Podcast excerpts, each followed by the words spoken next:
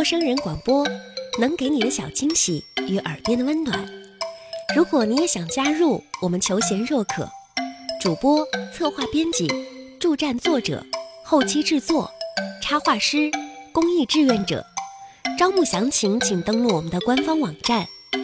播客订阅、手机 APP、节目下载，更多收听方式，互动参与、精彩活动、推荐投稿。甚至让你的声音留在我们的节目中，尽在 m o o f m dot com 找到答案。欢迎关注我们的新浪微博陌生人广播，找到我们。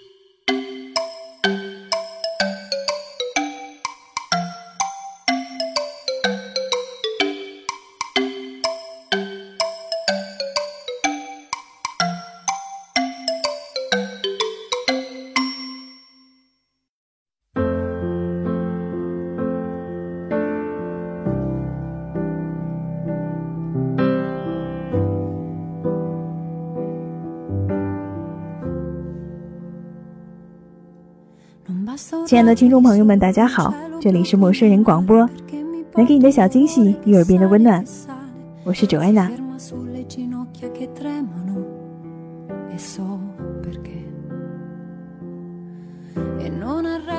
我是一个很向往自由的女生，终身的梦想就是能够环球旅行，所以你知道，对于旅行一样的东西，我总是无法抗拒。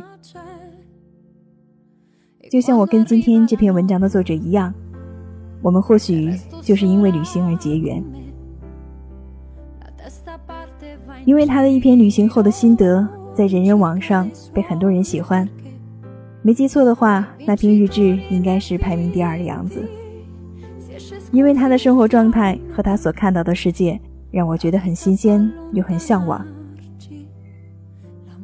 读着他的文章，我脑海中就很自然地出现了很多很多的画面，那是我一直期盼拥有的生活。我想去不同的地方旅行，接受不同文化的熏陶，学习不同的语言，接触不同的人。虽然我空有一颗流浪的心，但我依旧会从别人的眼中去了解另外的我所不知道的生活。你知道，世界很大，我们有多渺小。有时候我真的很羡慕那些可以到处旅行的人。其实想想看，好像这方面做的比较好的，应该算是外国人吧。他们总是能把所想的付诸于行动。今天这篇文章的作者，同样来自于国外，他在荷兰留学。他也答应 Joanna 会尽量的把他所看到的、感知到的分享给陌生人的朋友们，特别是那些像 Joanna 一样喜欢旅行。但目前还没有能力去周游世界的人，所以在你出发前，让我们先了解一下外面的世界，也给自己定下一个出游的计划吧。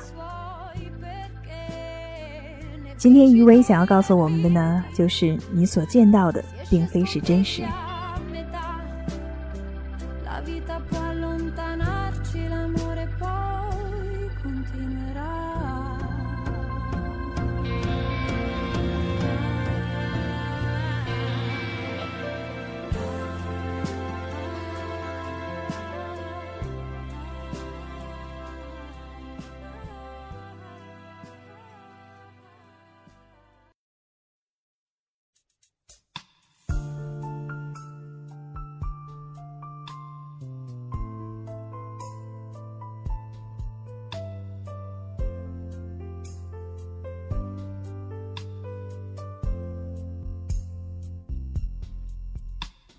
一个新来的同事，刚搬来这座城市不久。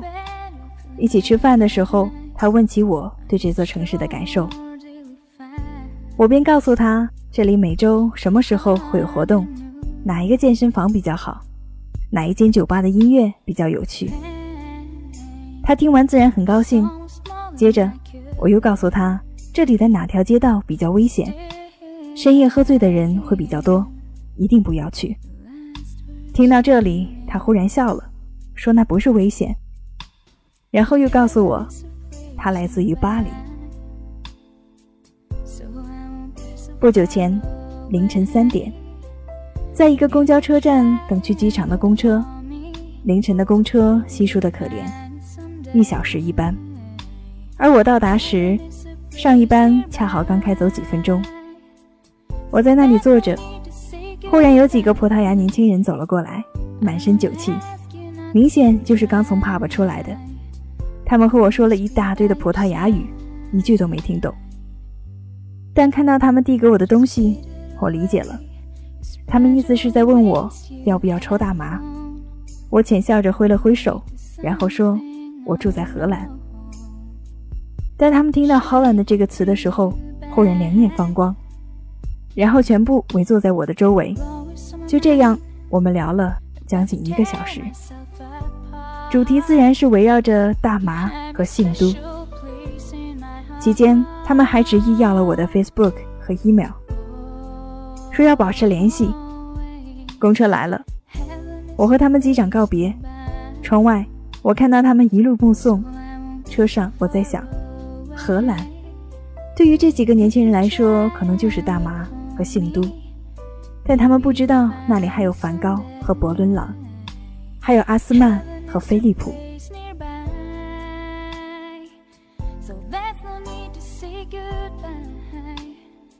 昨天晚上，有个朋友问我，他要去巴黎玩，有没有什么不容错过的地方？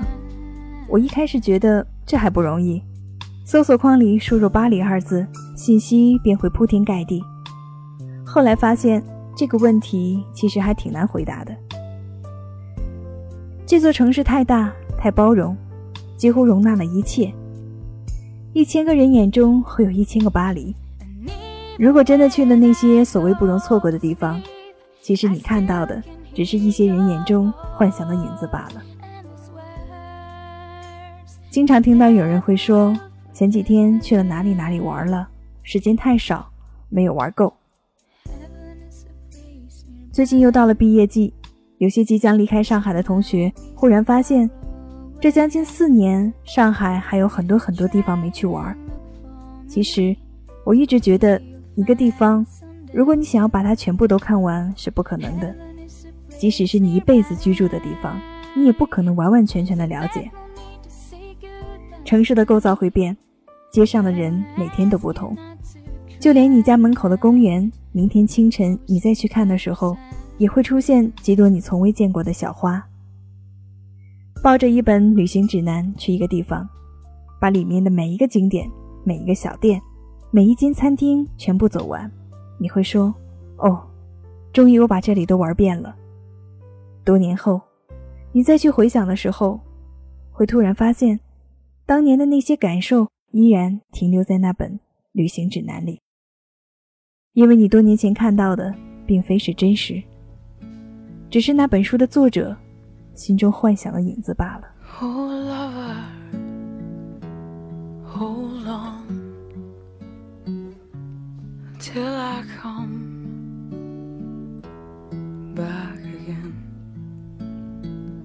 半年前，因为一个学建筑的朋友推荐，特地跑到了鹿特丹看了库哈斯在那里的一栋建筑，醉了半天。其实这都是因为之前听朋友介绍，自己又做了一些功课，亲眼所见时，一切和所看到的契合了而已。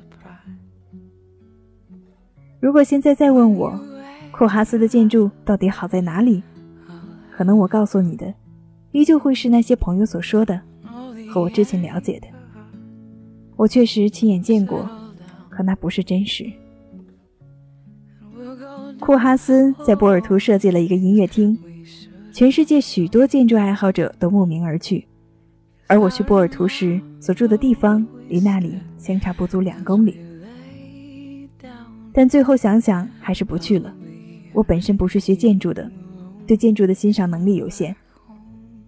二是觉得，与其什么都看不懂，在那里傻傻的站半天，还不如就去附近的街上逛逛，兴许可以遇到慕名而去的建筑师，和他们聊天会更有收获。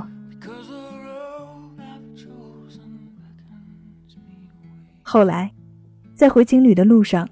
遇见了一个来自于澳大利亚教美术的女教师，三十一岁。她说这不是她第一次出来独自环球旅行，我问他接下来会去哪里，持续多久。他说他没有做过那么清晰明确的计划，有些地方兴许就一扫而过，喜欢的地方就会待久一些。如果钱用完了，就回去工作。他说他在澳大利亚的工作就是教大概十二岁左右的孩子美术，自己也喜欢艺术、绘画和建筑，出来旅行就是为了去感知这些。切身经历后，再回去给孩子们上课的时候，会更加真实一些。和他聊天的时候，快接近凌晨，他告诉我，他早上一个人坐了好久的火车，去了波尔图周边的一个葡萄庄园。波尔图的葡萄酒是很有名的，却很少有人去关心它最原始的面貌是怎样的。他说，那个庄园很美，我虽然没有看到。也没去过，但却感觉很真实。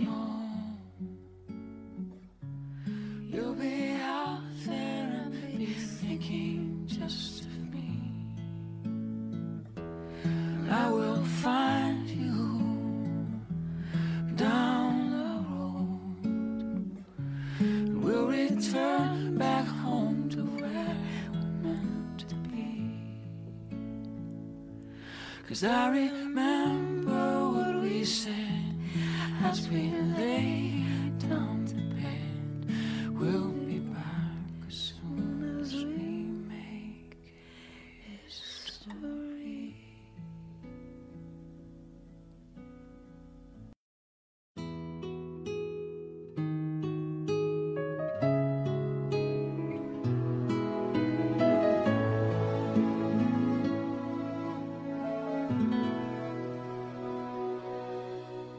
有一个在荷兰工作的朋友，他即时通讯的签名永远都是正能量的描述体，比如今天又是一个大晴天，出去郊游好开心。才发现五月份的假期这么多这么多。有次我问他：“你真的一直这么快乐，没有悲伤吗？”他说：“这些签名只是给在国内的父母看的。”顿时觉得一阵心酸。一直觉得即时通讯和社交网络是互联网时代最伟大的发明。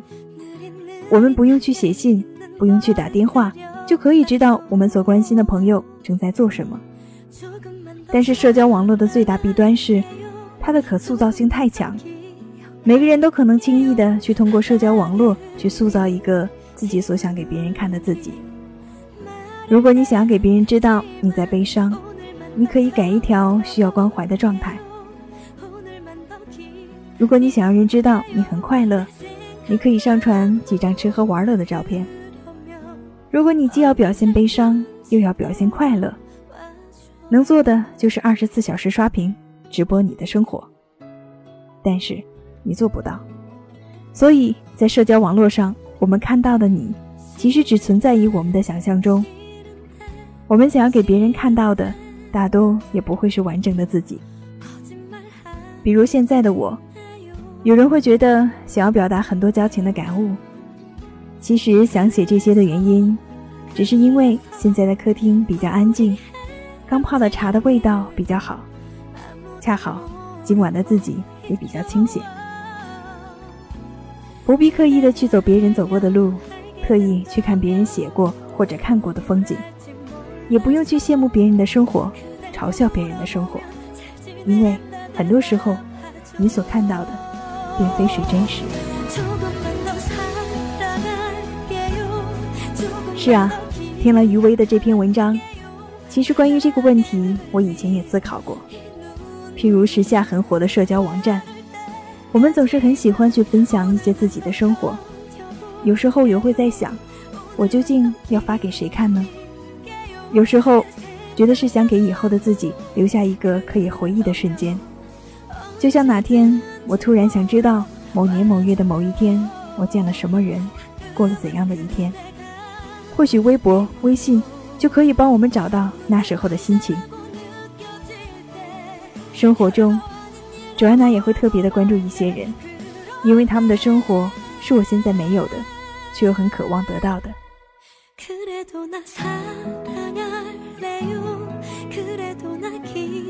我觉得任何美好的生活，有时候也会有不如意的时候，就像每个人都有生活的苦衷一样。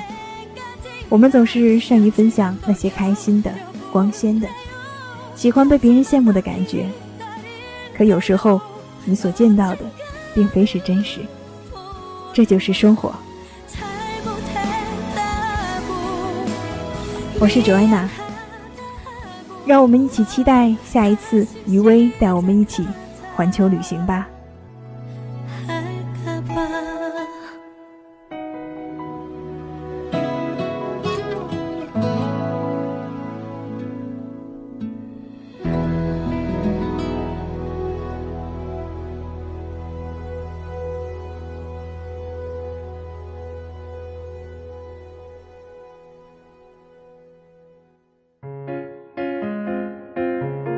一个背包，一张地图，一杯咖啡，一段旅途。